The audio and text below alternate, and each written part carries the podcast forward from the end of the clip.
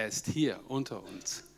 Und ähm, einerseits geht es darum, diesen Gott alle Ehre zu geben mit dem, wie wir da sind. Und äh, Gott sieht uns ganz genau. Er kennt unsere Verfassung, er kennt unser Herz, er kennt unsere Haltung. Und das ist wichtig, dass wir bewusst vor ihm stehen, denn wir sind dazu geschaffen, ihm alle Ehre zu geben. Das ist eine Tatsache. Das müssen wir nicht herbeibeten, das müssen wir nicht herbeikrampfen oder so, das ist Tatsache. Tatsache ist auch, dass Jesus für uns gestorben ist. Diese Gnade ist da, Tatsache. Vergebung, jemand, der Vergebung empfangen hat, er hat sie empfangen. Jemand, der ein Kind Gottes ist, geworden ist, er ist ein Kind Gottes, er bleibt ein Kind Gottes. Es kann aber sein, dass das Leben durch manche Schulen geht, durch manche äh, ja, Auf und Abs geht. Klar, wie in jeder Familie auch. Du bist ein Kind Gottes. Ergreife, erfasse das, was das bedeutet, ein Kind Gottes zu sein. Erfasse es ganz neu an diesem Morgen. Was kann dir schon passieren? Es gibt keine Macht in dieser Welt, die dich aus seiner Hand reißen kann. Keine Macht. Und doch schlägt die Welt mit aller Macht um sich herum. Er peinigt die Welt, peinigt Menschen. Es passieren schreckliche Dinge in diesen Tagen. Wir, wir sind keine Ignoranten, sondern wir sind irgendwo auch Realisten. Aber genauso real wie all das ist, was in der Welt geschieht, ist auch das Reich Gottes hier und es wächst durch dich und durch mich. Amen. Amen. Wir müssen das mehr proklamieren, weil das Ziel, das Ziel des Widersacher Gottes ist es nicht, seine Armee noch stärker zu machen, sondern gegen, gegen die Kinder Gottes anzugehen und sie wegzuholen von dem, was eigentlich ihre Berufung wäre. An den anderen hat er keine großen Interesse, weil die pfeifen ja schon nach, äh, die tanzen ja schon nach seiner Pfeife. Aber uns bleiben die Fragen, was ist denn mit all dem Elend? Was ist denn mit all dem Unfrieden? Was ist denn mit dem, was eventuell kommt? Ich bin ja nicht, ich bin nicht weltfremd und ich predige hier nicht Sachen und ihr sitzt da und denkt, ja Dani, zeig mir mal das, von was du redest die ganze Zeit. Was wir hier realistisch auf Erden sehen, ist sich anbahnende Kriege, die an allen Ecken und Enden immer wieder neu entflammen. Und es kommt eine Zeit, die von dieser Art sicherlich nicht besser wird, aber umso mehr ist parallel da auf der Erde noch etwas anderes los. Und das dürft ihr nicht vergessen. Das Reich Gottes baut sich auf in Kraft und in Macht. Und wir haben viele Zeugnisse auch von, von, ähm, von den Kriegsgebieten, dass die Christen umso mehr, umso stärker zusammenrutschen.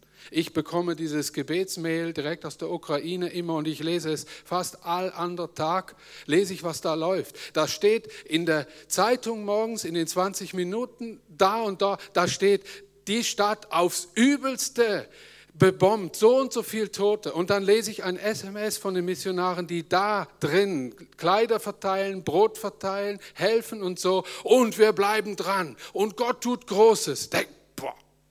Seht ihr mal, diese Parallelwelten, das Reich dieser Welt und das Reich Gottes, das angefangen hat durch Jesus Christus, sich hier aufzurichten, durch dich und durch mich. Bleiben wir dran.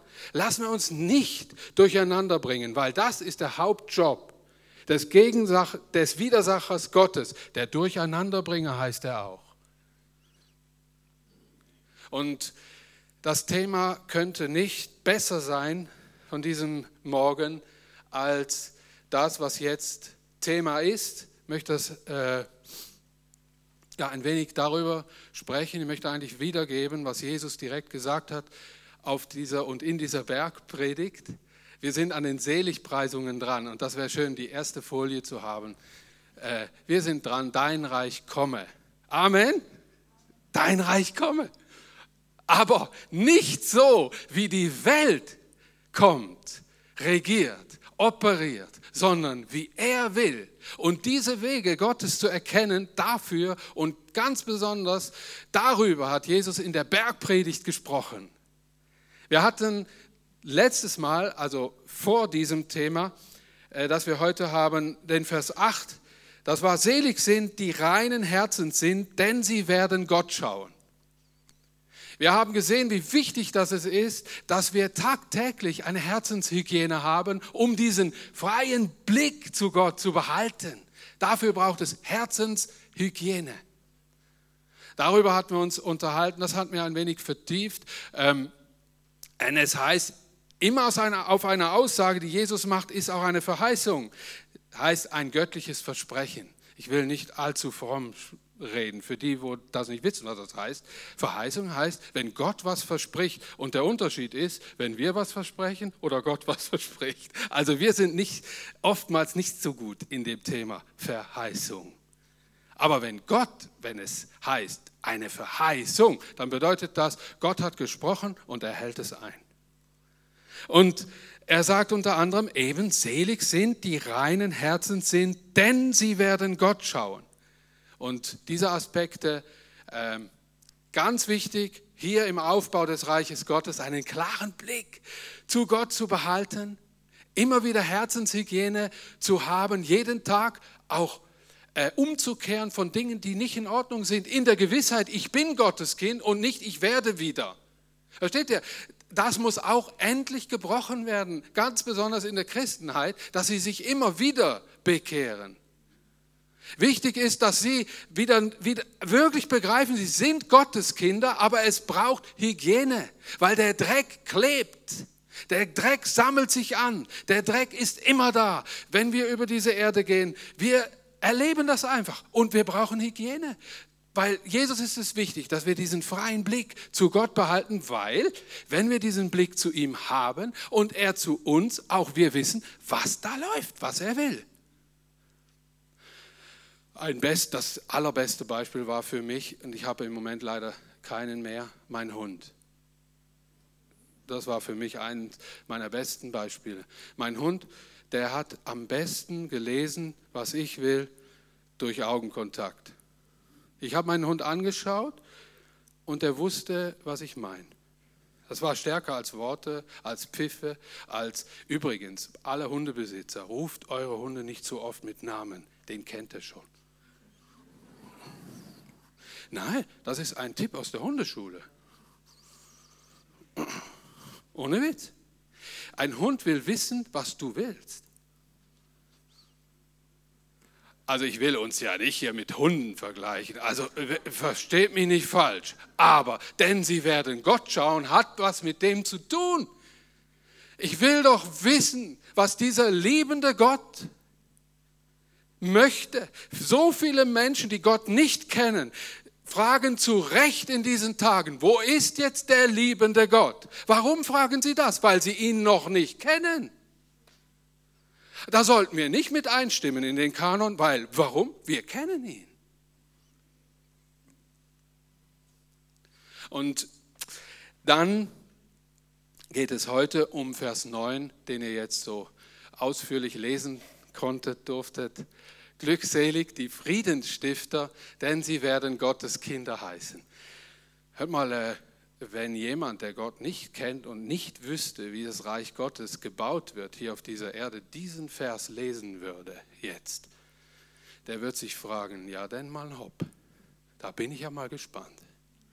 Wisst ihr, was ich schon gehört habe und was mir selber schon im Herzen in den Sinn gekommen ist, das sage ich jetzt natürlich nicht. Ich weiß, wer da alles zuhören könnte und so weiter und so fort. Aber was wir oft auch unter Friedensstiften verstehen, hat mehr was mit gegengewaltsamen Aktionen zu tun. Wo wir uns von versprechen, dass sie Frieden stiften könnten. Eine säkulare Welt, die hat eine Antwort darauf. Und sie sendet oftmals Tod für Tod und sagt dem dann, wenn wir das machen, ist Frieden gestiftet. Wisst ihr, dass, und da möchte ich nochmal betonen, und darum geht es in dem ersten Teil, Frieden, wie die Welt ihn erfahren sollte, nämlich Weltfrieden, wird es erst im tausendjährigen Reich geben. Und das haben wir bezeugt in Offenbarung 20. Es wird hier auf dieser Erde keinen Frieden geben, es sei denn, es kommt das tausendjährige Reich und der Böse, der hier sein Unrecht tut, verbannt ist. So lang wird es keinen wirklichen Frieden geben. Warum sagt Jesus denn? Glückselig sind die Frieden stiften. Wir haben doch keine Chance, oder? Wenn ich sowas sage. Da muss also ein Friede gemeint sein, eine andere Art von Frieden gemeint sein, an das ich noch nicht gedacht habe. Vielleicht.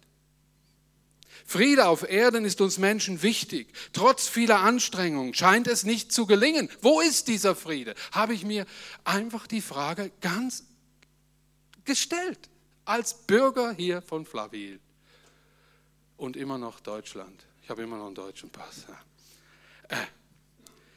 Da, werden da werden Preise verliehen, Märsche und Demos abgehalten und vom Weltfrieden gesprochen. Bald ist Weihnachten, werden wir alle wieder hören und singen, da wird es wieder Krippenspiele geben, da wird der Engel zitiert. Friede auf Erden und den Menschen seines Wohlgefallens. Und da werden immer mehr Menschen denken, auch ganz besonders an diesen Weihnachten, wo ist denn dieser Friede?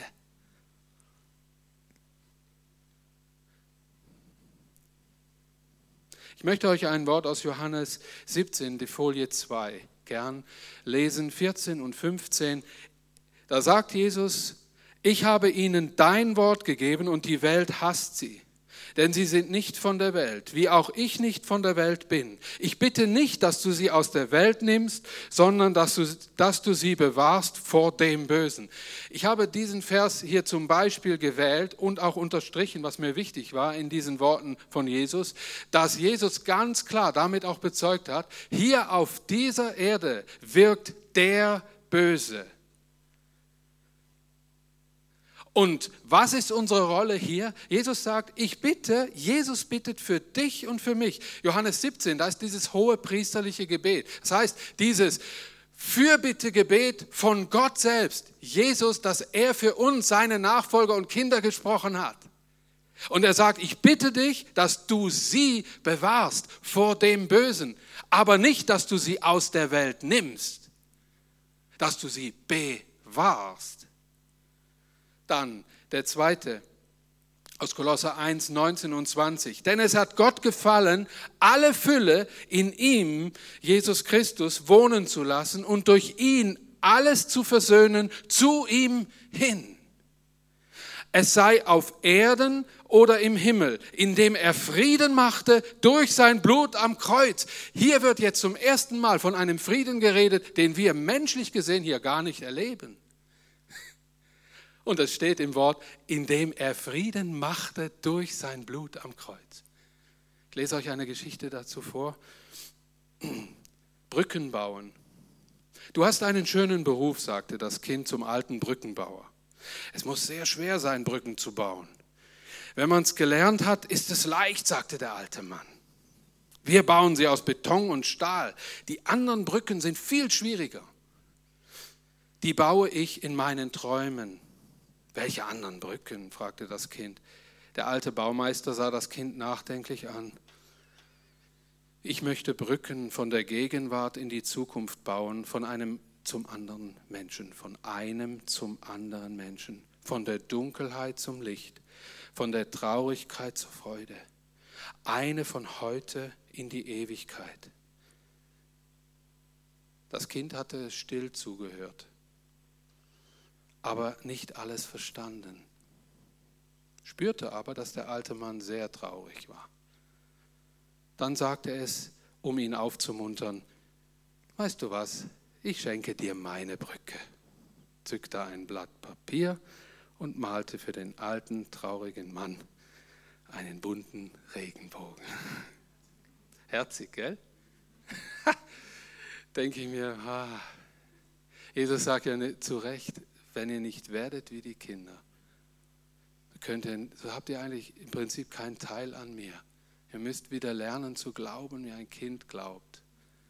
Was ein Kind noch erfassen kann, woran wir schon lange nicht mehr glauben, weil uns die Realität so übel ja, anrichtet, Dinge anrichtet in unserem Herzen, und dieses Kind eine Erinnerung geschaffen hat an etwas, das Gott getan hat, nämlich Gott hat eine Brücke gebaut. Gott hat schon eine gebaut und er hat als Zeichen dafür einen Bogen, einen Bogen in die Wolken gesetzt und hat gesagt, ich möchte Frieden machen auf dieser Erde. Und wisst ihr, welchen Frieden Jesus da zuallererst meinte? Der Friede zwischen ihm und dir persönlich. Seid ihr mit mir einer Meinung, dass wir hier niemals über Frieden reden können, wenn wir diesen Frieden nicht erfahren haben und erlebt haben? Diese Voraussetzung überhaupt, und jetzt komme ich so langsam zum Thema, Friedensanstifter zu sein, bedingt, dass wir diesen Frieden Gottes erlebt haben. Durch das Blut und die Vergebung Jesu Christi ist Frieden gemacht zwischen dir und dem lebendigen Gott. Und das war der Friede, den Jesus gemeint hat. Logisch haben das viele Menschen falsch verstanden. Bis zur Kreuzigung hin dachten sie immer noch eine, an eine Revolte als an eine Römersäuberung. So denken die Menschen heute noch. Würden wir dementsprechend dieses und jenes eliminieren, dann hätten wir Frieden. Falsch gedacht. Es wird ihn nie geben. Der wirkliche Friede ist zuallererst zu suchen in der Beziehung zwischen Gott und dir. Und wenn du dich heute Morgen, wenn du das heute Morgen hörst und das hier, dieses Wort zu dir spricht, aus dem Mund des Apostels Paulus oder aus dem Mund Jesus Christus selber, dann gilt das dir. Bist du parat, dass ich Frieden machen kann zwischen dir und dem lebendigen Gott? Für das bin ich gekommen, bin ich gestorben und auch wieder auferstanden. Also es ist eine Einladung, eine Einladung, die wir uns auch untereinander niemals aufzwängen können. Es ist ein, zuerst eine Sache zwischen dir und Gott. Hörst du das heute Morgen, dann lade ich dich ein, entscheide dich für Jesus Christus. Lass es Frieden werden in deinem Leben. Wisst ihr wieso? Es nützt das ganze Thema nichts, über das ich jetzt noch ein bisschen rede. Niemand kann Friedensstifter sein, der keinen Frieden hat. Niemand. Ja, ich habe ein bisschen was gemalt dazu. Jawohl. Damals, vorher, das kommt erfahrungsgemäß immer besser raus, als wenn ich live male. Meine Live-Malkünste sind nichts. Äh, aber mir war das ein bisschen zu wichtig, um das nochmal äh, zu betonen. Ich habe das, ich weiß, dass viele Menschen unter uns lieber mit Skizzen operieren und mit Zeichnungen und das einfach auch ein bisschen besser verstehen. Ich finde es schön, wenn man da, da nochmal daran erinnert wird, dass, dass Jesus nicht nur Frieden zwischen Gott und dem Menschen geschaffen hat, sondern gleichsam auch in dem Menschen Frieden gewirkt hat, dass er fähig ist, auch untereinander Frieden zu stiften. Und das ist das Thema. Denn es heißt genauso, und da liegt genau diese Verheißung ja auch drauf. Jesus sagt es ganz genau so. Selig sind, also sich in Gott freuen, tun die, die Frieden stiften oder die Friedensstifter sind. Denn sie werden, sollen Gottes Kinder genannt werden. Das ist eine Fähigkeit, die den Kindern Gottes gegeben ist auch hier gleichsam Frieden untereinander zu stiften. Und ich habe darum extra das hier so ausgedrückt, Friede anstiften. Wir sollen Friedensbeweger sein, Anstifter sein. Übrigens, das sind auch Kriterien, nach denen Nobelpreise oder Friedens, eben der Friedensnobelpreis verliehen wird. Er wird an Menschen verliehen, die am meisten dafür getan haben, dass Frieden angestiftet wurde, nicht die selbst alles bewirkt haben. Das ist interessant, es ist ein, gutes, ein guter Vergleich, obwohl er oftmals ins Leere läuft. Aber ich bin nicht dagegen. Ich finde das gut, wenn auch in diesen Tagen solche Preise verliehen werden, damit die Menschen sich bewusst werden, der eigentliche Grundgedanke ist nicht das, was heute passiert, sondern es ist, dass sich die Menschen vertragen. Und auch wenn ich solche Dinge da jetzt vorher gesagt habe, ja, den Frieden wird es nie geben, aber wir sollen nie aufhören, bestrebt danach zu sein.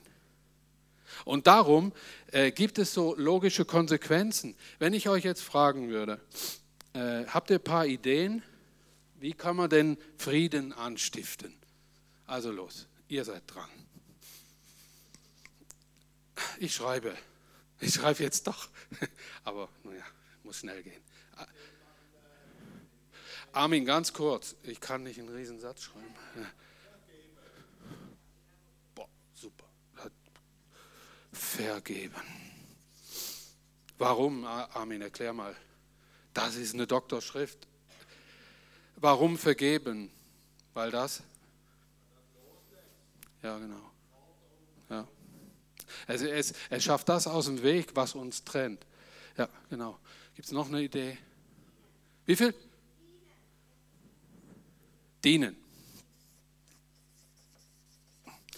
Hier meine berühmte Frage, wieso? Wow. Also da heißt, ich schreibe noch was drunter, was mir wichtig ist. Ich glaube, du meintest das, die Haltung, eine dienende Haltung zu haben. Super. Ja, Demut, Gabi, sehr gut. Um Friedensstifter zu sein, braucht es oft diese Haltung der Demut, gell? Ja, ja, man muss aus seinem rohen Ross runtersteigen und weiß ganz genau, wenn ich jetzt keinen Kompromiss finde, wird es keinen Frieden geben, gell? Und das ist nicht immer einfach.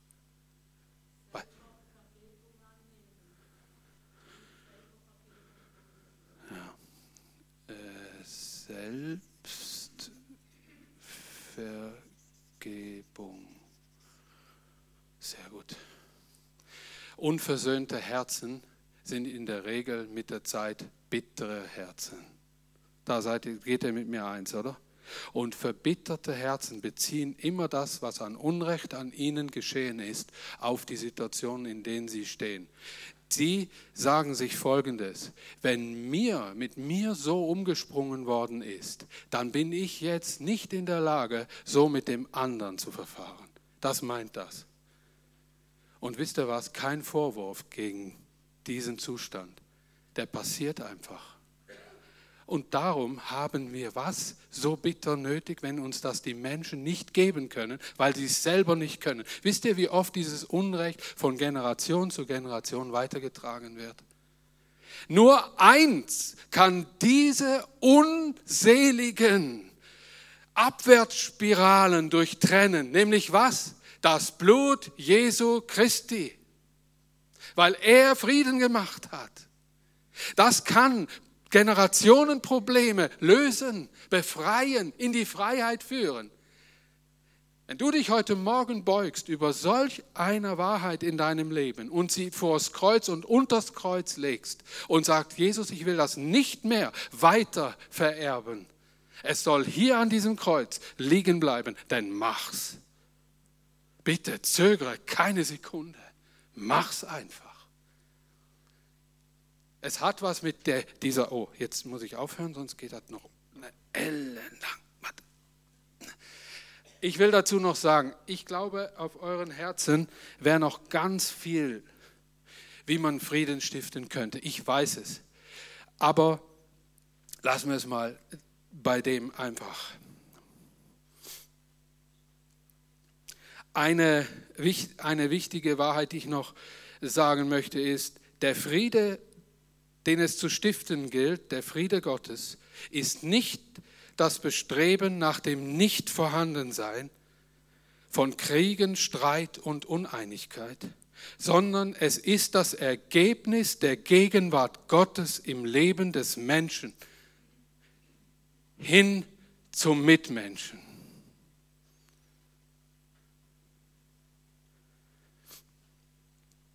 Das ist ein Satz, der steht in meinen äh, Notizen. Ich, ich versuche mich immer mal zu fassen, mal zusammenzufassen, was mir persönlich und was Gott persönlich, wenn er solche Dinge durch sein Wort zu uns sagt, wichtig ist. Er will, dass Friede in deinem Herzen geschieht, gemacht wird. Ich lese Römer 14, 17 und 18. Denn das Reich Gottes ist nicht Essen und Trinken, sondern Gerechtigkeit und Friede und Freude im Heiligen Geist. Wer darin Christus dient, der ist Gott wohlgefällig und bei den Menschen geachtet. Interessant, gell? Ich sage nochmal, habe ich das vielleicht auf der nächsten Folie? Könntest du mal schnell gucken? Nee, habe ich nicht. Also müsst ihr euch merken oder im Manuskript nachschauen, weil dieses Wort ist für dieses Thema ganz wichtig. Das Römer 14, 17 und 18. Äh, übrigens, was ihr euch neu angewöhnen müsst, ich sage jetzt müsst und nicht könntet. Ach, siehst du, darum ist es so wichtig. Römer 14, 17 und 18. Gewöhnt euch in der Zukunft, wenn ihr Gottesdienste besucht, wenn ihr in Kleingruppen sind, wenn ihr unterwegs sind, nehmt die Bibel mit. Lest mehr in der Bibel. Lest mehr, weil wisst ihr, was schön ist? Gottes Stimme.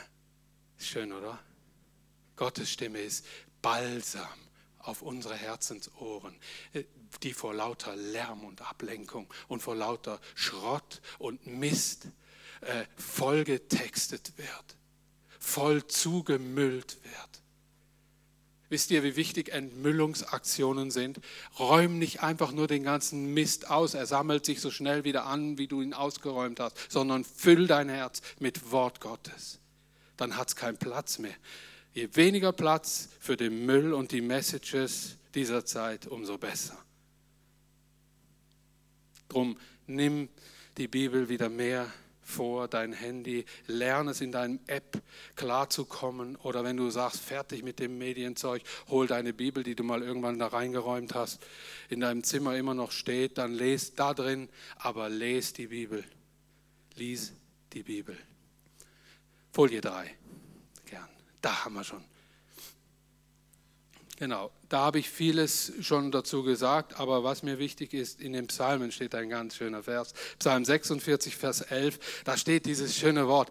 Seid still und erkennt, dass ich Gott bin. Dazu habe ich gerade vorher ein paar Sätze gesagt. Wir sind umgeben mit viel Lärm, Ablenkung, beunruhigenden Momenten, Nachrichten, Schrecken. Der Teufel versucht, die Kraft des Reiches Gottes zu bremsen, habe ich auch schon gesagt. Darum ist die tägliche Stille das kostbarste Gut, um Gott zu verstehen und eine klare Sicht seiner Wirklichkeit zu bekommen.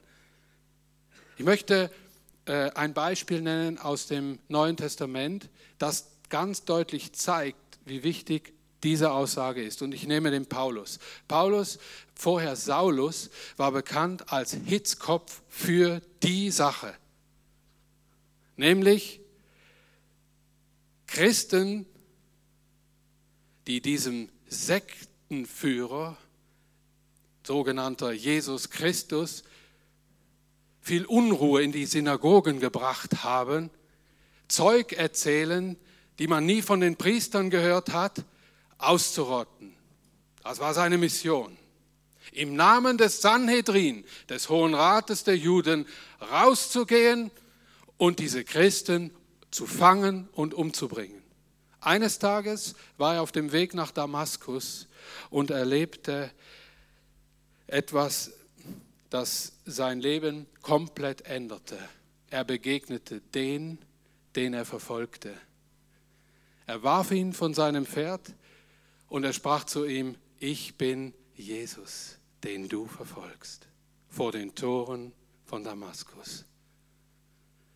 Und dann geschah etwas mit Paulus, das ich sehr, sehr wichtig finde und im Zusammenhang mit diesem Vers gebracht habe. Was machte Gott mit diesem Mann?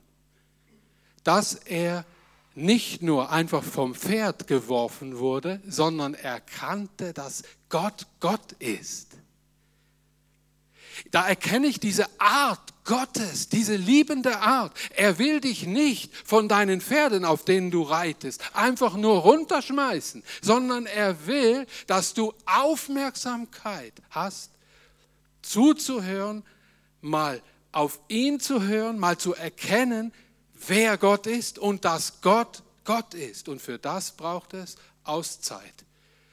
Saulus, bevor er Paulus hieß, bekam nichts anderes als eine Auszeit. Und Gott machte ihn, und das ist immer das, was wir auch in unser Leben hineinnehmen können, er machte ihn blind, damit er sehen konnte.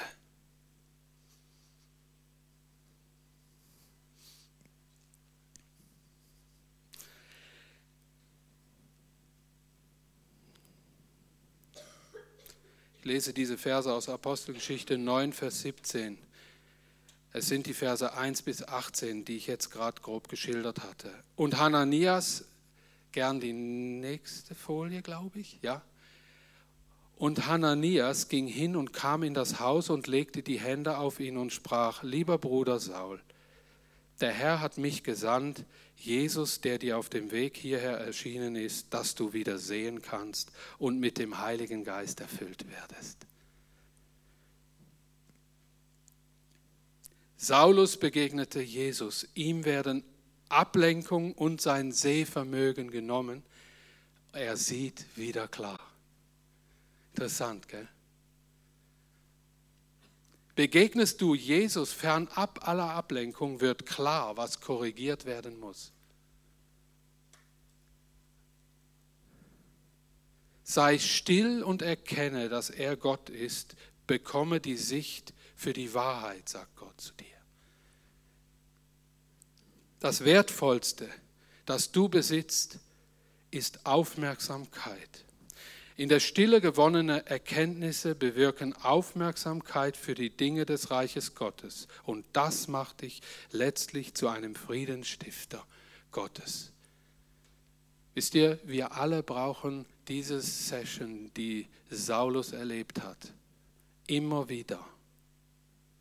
Wisst ihr, wenn wir im, vor Gott stehen und mit ihm unser Leben besprechen oder spiegeln, oder diese Zeiten in unserem Alltag haben, diese festen Zeiten, in denen wir wirklich zur Ruhe kommen, dann gibt es göttliche Erkenntnis, die die Befähigung beinhalten, rauszugehen und Frieden zu stiften in Situationen, an denen, in denen dann Gott drin erkannt wird. Das macht uns fähig. Das macht uns fähig, wirkliche Friedensstifter zu sein. Wisst ihr, ich will es einfacher ausdrücken wenn es nicht Friede in deinem Herzen wird, wirst du niemals rausgehen können und irgendwelchen Frieden stiften können. Und damit sei die Frage beantwortet, wie kann es denn Frieden werden in mir?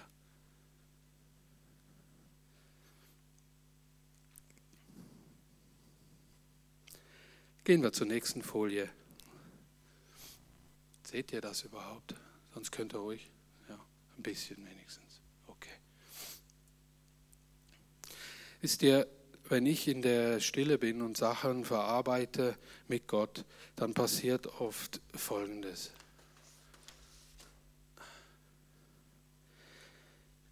Ich brauche wie in dieser Verheißung vorher immer wieder diese Hygiene, immer wieder diese Bewusstmachung, was hat Hass im Reich Gottes für einen Platz keinen Platz. Jesus, du hast mich geliebt, du hast mich zuerst geliebt, ich gehe hinaus und liebe. Ich begegne dem Hass mit Liebe. Neid hatten wir vorher auch schon genannt. Was hält mich davon ab, diesen Neid auf eine andere Person aus meinem Leben zu verbannen im Namen Jesus? Was hält mich davon ab? Wisst ihr, was Gottes Kinder gern vergessen, wie reich beschenkt sie schon sind? Das wäre wie, wenn der Millionär den Mercedes unbedingt haben wollte vom Nachbarn. Und immer, immer noch regiert Neid oder versucht Neid in unserem Leben, sich Platz zu schaffen. Oder Zwietracht.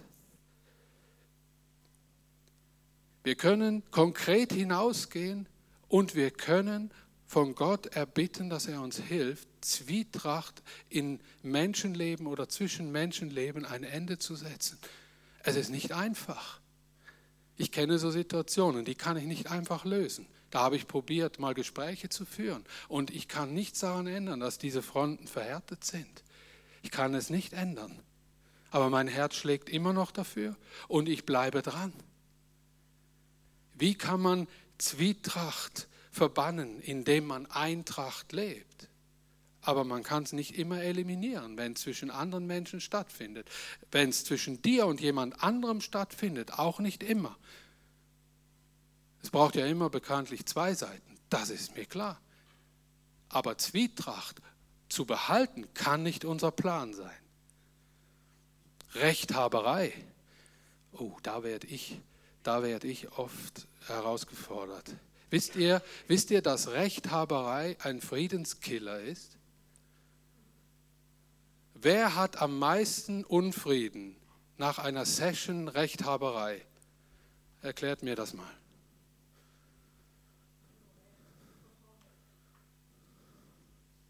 Der, wo, recht, äh, der, wo meint, jetzt habe ich mich durchgesetzt, äh, ich habe jetzt Recht gehabt. Wie oft habe ich schon genau gewusst, ich habe Recht gehabt. Aber wie die Sache abgelaufen ist, hey, ich bin Wien geschlagen, ich habe mir gedacht, ach, hätte ich doch drauf geschissen auf. Was ich jetzt habe, ist Unruhe. Was ich jetzt habe, tut mir leid. So ein Mist. Hätte ich doch mal noch mal zugehört, noch mal nachgefragt, wie genau meinst du das? Aber nein, mir war es da wichtig. Hallo, so läuft die Sache. Und dann, dann äh, weißt du, es gibt so eine Art Fieber, das Menschen bekommen, wenn sie genau wissen, ich habe recht. Und dieses Fieber ist nicht von Gott. Das ist ein unheilvolles Fieber. Die lässt dich was durchziehen, was du gar nicht willst. Wisst ihr, wie, wie, wie schlimm die Situation finde ich dann immer am schlimmsten, wenn, die, wenn mein Gegenüber mir denn schlussendlich wie zu verstehen gibt, ja eigentlich musst du es ja wissen, du wirst schon recht haben. Aber ich merke, wie ich das Ganze habe laufen lassen, hat nicht eine besonders super Situation hinterlassen. Streit ist klar.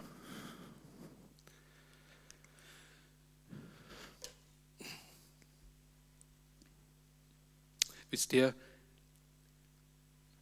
Menschen mit dem Friede Gottes in uns drin anzustiften, ist eine wunderschöne Sache.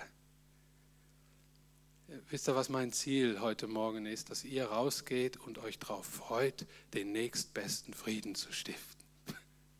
Dass ihr euch darauf freut. Ich will ein Friedensstifter sein.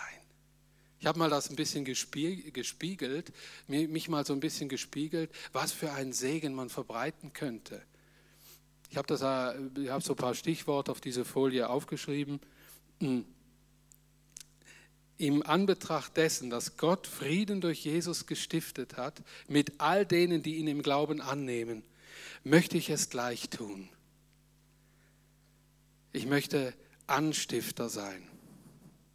Wisst ihr, der erste Punkt ist Gott vertrauen, eine Ausstrahlung zu haben, nie alleine zu sein. Wenn ich mit meinem Gott unterwegs bin und weiß, in ihm, mit ihm habe ich nichts zu verlieren, dann kann auch ein Streit, der sich breit machen will über meinem Leben, kann mir nichts anhaben, weil ich mir dann innerlich wie sagen kann, Gott, auch in diesem Streit, Gott nimmt mich an all das, was zu diesem Streit geführt hat, das möchte ich nicht, dem möchte ich keine Macht in meinem Leben überlassen, weil Gott ist mittendrin in meinem Leben. Ich habe nichts zu verlieren. Ich habe ja schon alles gewonnen. Und jetzt will ich ein Werkzeug dafür sein, dass dieser Streit sich in Frieden verwandelt. Und glaubt mir, jeder von uns hat irgend solch ein Sensorium, das genau weiß, jetzt gibt es Streit. Und dann, dann ist es nötig, eine Entscheidung zu fällen, in diesen Momenten eine Entscheidung zu fällen, will ich dem Platz lassen oder nicht. Dann, wenn ich der Wahrheit der Worte Gottes vertraue. Sie sind Halt und Segen und auch wirken sie in meinem oftmals angstverseuchten Herzen. Weißt, wenn dir jemand zum Beispiel etwas sagt, über deinem Leben etwas sagt, eine Demütigung, was bei dir Minderwertigkeitskomplexe auslöst im nächsten Moment direkt, ein Unrecht tut über dir und die Stimme in dir lauter ist, wo sagt, du bist wunderbar gemacht, ich liebe dich Du hast es noch gelesen in der Bibel. Ich danke dir, Herr, dass ich wunderbar gemacht bin. Dann entkräftet das die Aussage, die über deinem Leben ausgesprochen wurde. Und jetzt hast du das erlebt. Jetzt gehst du hin und sagst, ich möchte, dass Menschen das auch erleben, meine Mitmenschen. Wie und wann hast du zum letzten Mal jemandem gesagt, wie wunderbar er gemacht ist in den Augen Gottes. Geh hin, sei Friedensstifter. Seh das Gute, diese, diese Berufung, diese, diese Einzigartigkeit in deinem Gegenüber. Geh hin, sag es ihm. Wo sind die Aufmerksamkeiten, die kleinen? Ich, ich gehöre dazu. Ich bin mittendrin in dem Club. Ich gehe heute Morgen auch hier raus und ich frage mich, wo kann ich Frieden stiften, wenn ich zum Beispiel einen Krieg entdecke im Leben eines Menschen. Er kriegt mit sich selber. Wisst ihr, große Kriege werden auch in sich selbst ausgetragen. Menschen, die sich ablehnen, ablehnen, wenn sie sich morgens im Spiegel sehen, die bekriegen sich selbst. Weil es hat Auswirkungen da gibt es Tote. Wisst ihr, wie schön das ist? Jetzt muss ich einfach was raushauen, Entschuldigung. Ich hatte mal ein paar Pfund mehr. Und ich. Und wisst ihr, ich habe Probleme damit. Ich gebe es zu. Ich habe immer noch zu viel. Und ich, ich, darf ich das sagen? Ich hasse das. Ich will, es macht mir Mühe. Macht mir einfach Mühe. Und dann kommt einer daher, sieht mich zum ersten, also sieht mich nach längerer Zeit wieder. Oh Dani, hast du abgenommen? Wow! Denke ich, boah, hör mal, nur so so ein, boah, so ein, so ein Satz und es tut dir gut. Hi, normal.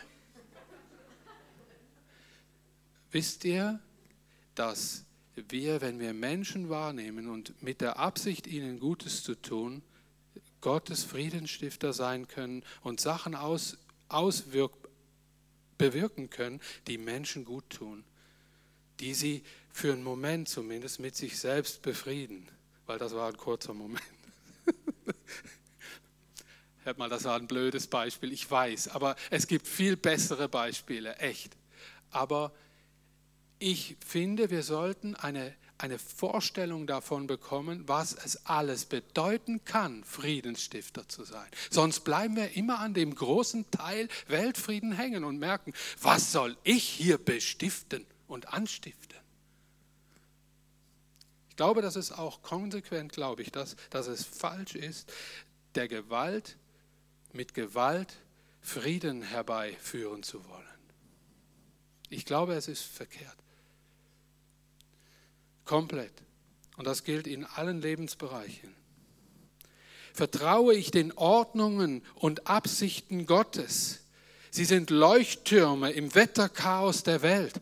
Ein Friedensstifter kann sein, ein Mensch sein, der sich unbeirrt ans Wort und an die Aussagen und Verheißungen Gottes hält, mittendrin im Weltenmeer ein Leuchtturm zu sein für Menschen. Und glaubt mir, es kommt die Zeit, dass ganz viele Menschen diese Leuchttürme ansteuern weil sie keine Orientierung mehr haben und aus sind nach Orientierung. Friedensstifter sind von Gott gesandte, befriedete Menschen, die Leuchttürme sind im Wetterchaos dieser Welt.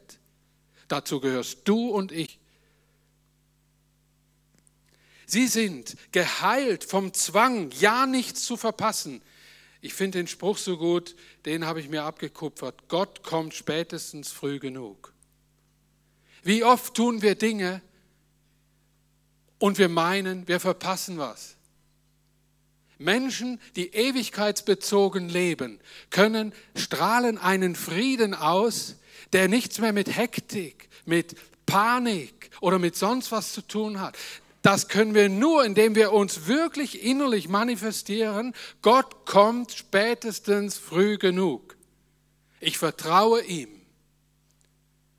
Nur wenn du in diese Ruhe findest, kannst du Frieden stiften. Ich glaube, dass Friedensstifter auch angenehme Mitmenschen sind. Sie brauchen eben keine zwanghafte Beweise mehr. Sie sind gute Verlierer. Wisst ihr, ist doch voll glatt, wenn eine nicht kann verlieren, gell? Also, äh, wenn ein, Entschuldigung, jetzt bin ich wieder im Schweizerdeutsch gelangt. Wenn, wenn jemand nicht gut verlieren kann, solange noch alle das super glatt findet, oder so, in dem Sinn, ist das ja noch okay. Aber ich kenne da ein paar andere, wenn dann die Bretter fliegen und die Steine nicht mehr am Ort sind, wo sie sein sollten, die Karten nicht mehr auf dem Tisch liegen und es ist etwas Göttliches, das er uns gegeben hat, dass wir eine Ambition haben in uns. Wir wollen doch, weißt du, das wäre auch langweilig. Oder es gibt so Leute, die sagen auch, ach, lass es doch, ja komm, oh, ich verliere sowieso und ich freue mich schon drauf. Hört mal, ich will, ich sage das, weil das sollten wir nicht verwechseln mit so sieht Christsein aus. Es geht mehr darum, ein guter Verlierer zu, zu sein, bedeutet, dem Recht und der Ordnung seinen Lauf zu lassen und dem anderen seinen Erfolg zu gönnen. Oder? Das wäre die bessere Umschreibung. Friedensstifter sind auch gute Zuhörer. Sie sind Wissende, die nicht immer recht haben müssen. Hat mir Gott plötzlich so offenbart. Mal einfach in seinem Wissen ruhen zu können und mal zuzuhören, wie totaler Bullshit rausgelassen wird. Das sind Friedensstifter, weil sie den richtigen Moment kennen, an dem sie sagen können, du, ich hätte da noch eine andere Sicht. Und das nicht vor den anderen. Wow, wisst ihr, was habe ich zu lernen an den Worten, die ich hier selber raushau? Ich bin dran. Bist du auch dran? Sei dran. Bitte sei dran. Sonst hat das ganze Ding aus der Bergpredigt keinen Sinn. Wenn du nicht rausgehst und jemand spürt was davon, forget it. Also, das ist eine tolle Selbstauferbauung gewesen heute Morgen. Aber nichts mehr. Geh raus, mach's. Wisst ihr, dass, dass äh, Friedensstifter auch Staunende sind? Wisst ihr, was ich mal entdeckt habe im Leben? Äh, dass ich mir das stille Staunen abgewöhnt habe. Wenn, ich, wenn mir etwas mega gefällt, dann staune ich laut. Boah, toll, ey, bin fasziniert. Du bist so begabt. Das fasziniert mich jetzt, das gummt mich jetzt an. Ich rede darüber und wisst ihr, dieses Staunen kann etwas im anderen bewirken, da hast du keine Ahnung. Sollst, musst du auch gar nicht wissen. Ich weiß nur eins, es, es motiviert. So, fertig. Es gibt so viel zu sagen darüber. Römer 12, Vers 18 äh, macht es mit einem Satz, den wir füllen können ohne Ende. Äh, es möglich, schreibt Paulus, ganz interessant. Das ist Kapitel 12, Vers 18. Schon wieder habe ich euch was unterschlagen. Römer 12, Vers 18. Da steht, ist es möglich, und jetzt nochmal, so viel an euch liegt, der hat auch schon konkreter gesprochen, der Paulus. So habt mit allen Menschen Frieden. Der hat mich schon manchmal genervt, der Vers. Ihr glaubt es nicht, echt, ey. Ja, was, wie, was meinst du jetzt? Und dann braucht es halt, dass man den Frieden generell überdenkt und wieder beim Anfang landet, wo ich vorher war. Überdenkt, zuerst die Situation, habt ihr Frieden mit Gott. Er ist gewirkt worden in Jesus Christus. Aus diesem Frieden heraus geht raus und stiftet Frieden. Ich möchte euch jetzt, äh, ich habe mich erinnert an ein uraltes Gebet, das all die Punkte wirklich auf den Punkt bringt. Und das möchte ich euch verteilen. Das sollt ihr auch mit nach Hause nehmen können. Vielleicht kannst du mal gern, ähm, Michi, die zwei Folien vor, vorspringen. Tack, genau, sehr gut. Ich habe hier zwei Packen. Äh, Saskia, könntest du mir helfen? Das in zwei Teile teilen und einfach durchgeben lassen. Und dann können Sie sich das selber geben. Genau. Dieses Gebet, das man hier nicht so scharf sieht auf der Folie, das wurde gebetet von einem äh, äh, gläubigen Mann, Franz von Assisi, einem Kirchenmann, da, da haben wir schon, hat, der ist bekannt.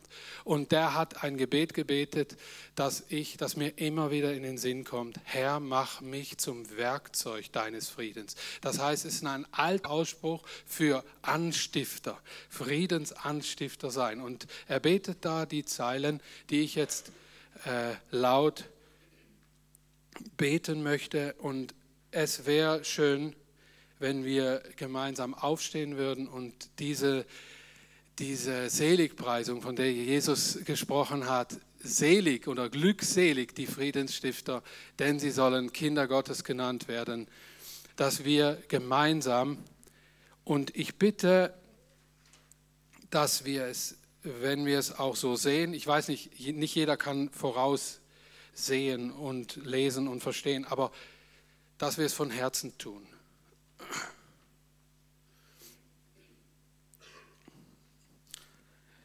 Lest einfach mit, ich lese es laut vor. Herr, mach mich zum Friedensstifter, habe ich jetzt geschrieben, zum Friedensanstifter. Dass ich Liebe übe, wo man sich hasst, dass ich verzeihe, wo man sich beleidigt, dass ich verbinde da, wo Streit ist, dass ich die Wahrheit sage, da, wo der Irrtum herrscht, dass ich Glauben bringe, wo der Zweifel drückt, dass ich Hoffnung wecke, wo Verzweiflung quält, dass ich ein Licht anzünde, wo die Finsternis regiert, dass ich Freude mache, wo der Kummer wohnt. Herr, lass du mich trachten, nicht, dass nur ich getröstet werde, sondern dass ich andere tröste. Nicht, dass nur ich verstanden werde, sondern dass ich auch andere verstehe. Nicht, dass nur ich geliebt werde, sondern dass ich auch andere liebe. Denn wer dahin gibt, der empfängt. Wer sich selbst vergisst, der findet. Wer verzeiht, dem wird verziehen. Und jetzt wichtig, wer so stirbt, der erwacht zum ewigen Leben. Ich hoffe, dass jeder von euch so eine Karte heute mitnehmen kann und sich dabei an dieses Thema erinnert, was bedeutet es, Friedensstifter zu sein. Jesus, wir stehen hier vor dir und wir wissen,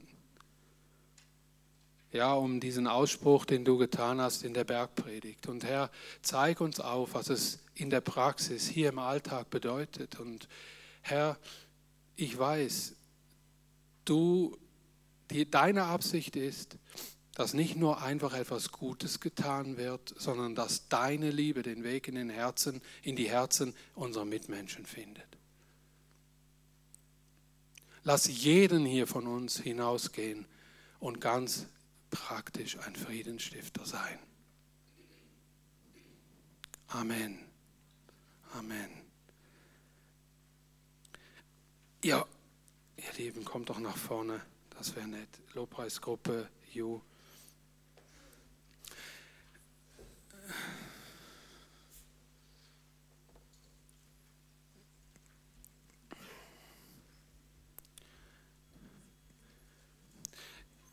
Es wäre schön, wenn wir noch ein Lied zum Abschluss singen würden und dann wünsche ich euch, dass ihr das erlebt, dass ihr das in Tat und Wahrheit erfahrt, erlebt und erfasst, was da drin steckt.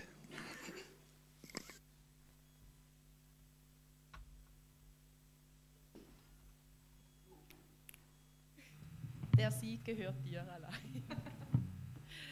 genau. Unser Abschlusslied. Steht doch auf, viel gehört. Können wir nochmal reden für sich vor der Gott. Der Sieg gehört dir.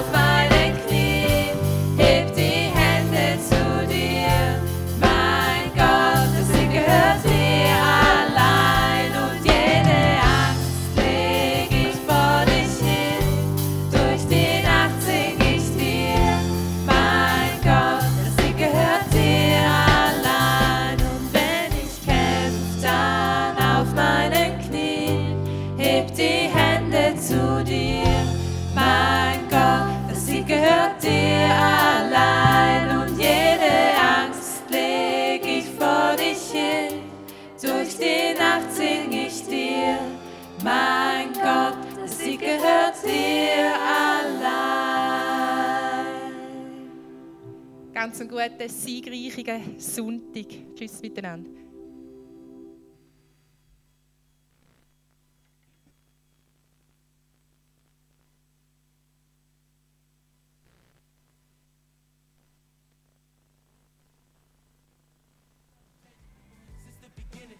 When I was running, I was on your mind despite the life I was living. Now